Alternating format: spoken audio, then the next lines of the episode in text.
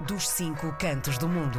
É quinta-feira e o Alfredo Stoffel, dirigente associativo na Alemanha, já espera por nós para a nossa conversa habitual.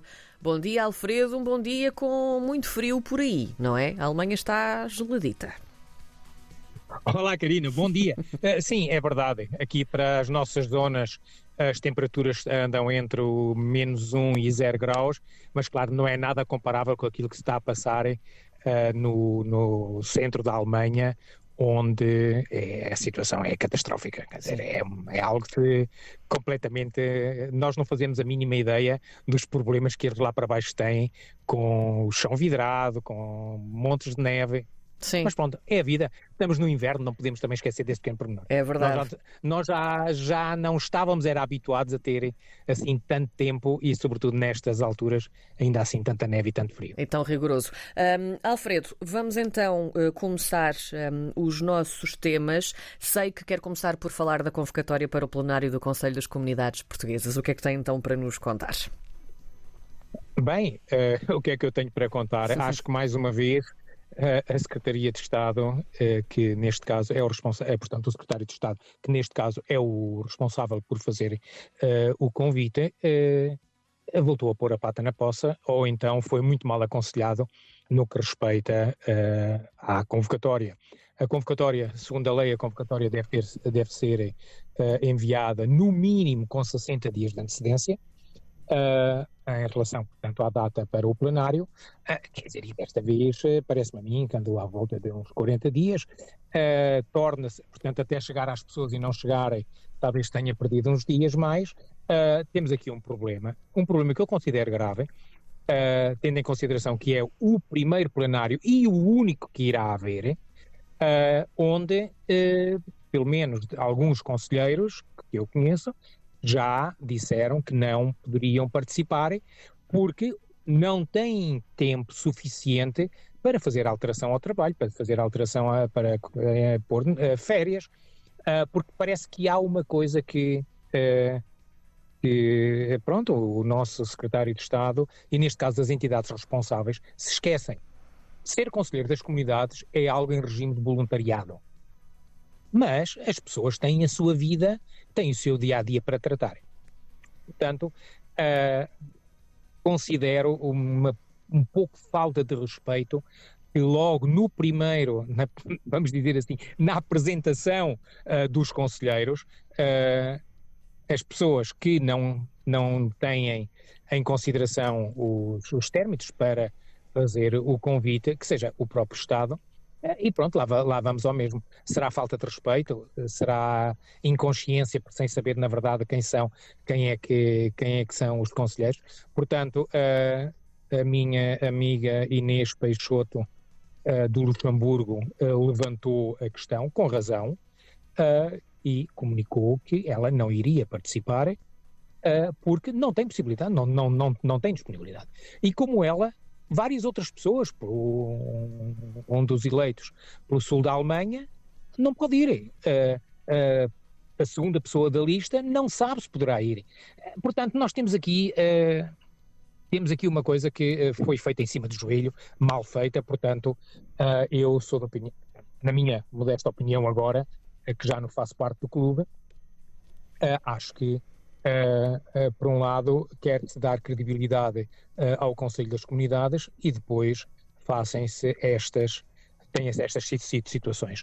E depois, depois também temos os, os velhos do Restelo que agora dizem se já quando foi para as eleições do Conselho das Comunidades não se teve em conta, em conta a lei porque devia ter sido feita há quatro anos, mas estão a misturar alhos com bugalhos. Portanto, acerca deste assunto, acho que Portanto, o, o, Conselho Permanente que está em funções, acho que uh, esteve mal, esteve mal em aceitar, em aceitar uh, esta data. Nós não temos culpa que o Governo tenha ido, portanto, vão eleições uh, eh, 10 de março, mas há uma coisa, uh, o Secretário de Estado poderia muito bem ter feito a convocatória em dezembro, porque já sabiam quem, quem eram os, Uh, os prazos uh, depois das eleições já tinham sido todos, uh, já estavam todos definidos, portanto poderia muito bem ter feito isso e teria simplificado a vida das pessoas.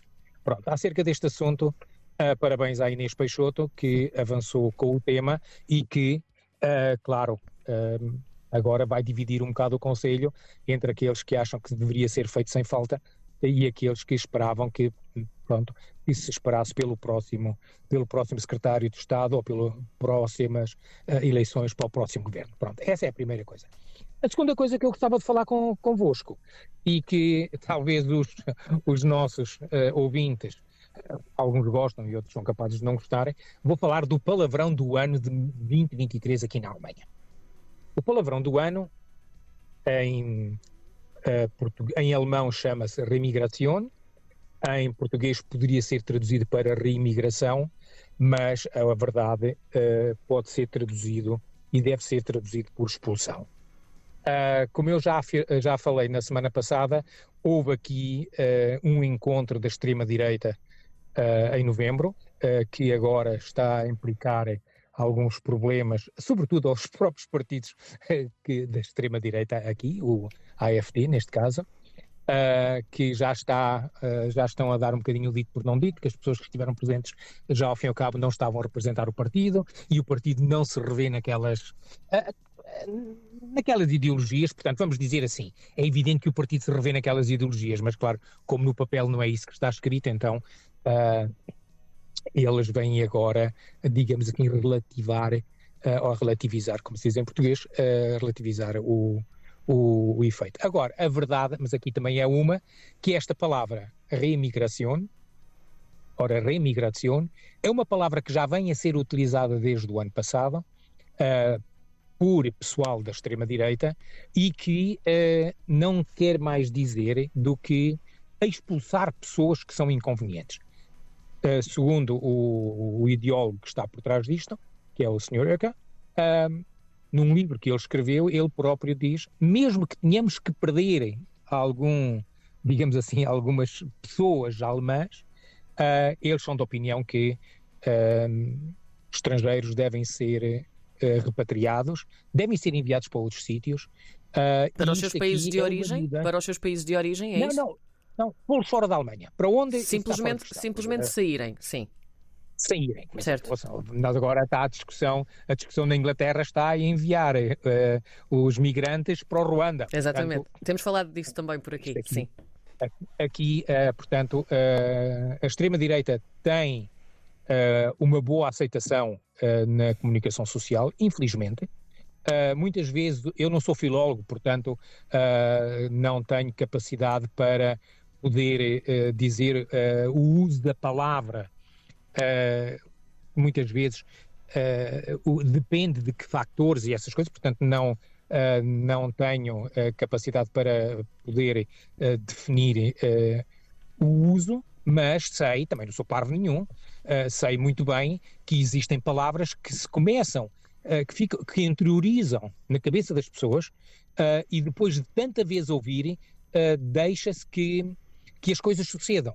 E é assim que a extrema-direita está a chegar, uh, à, portanto, ao meio da sociedade, que já, portanto, que já chegou e continua a chegar noutros países. E temos essa situação, por exemplo, também aqui na Alemanha, uh, onde as pessoas deixaram de ser críticas e não veem, na verdade, uh, o que é que está por trás de todo este tipo de situação.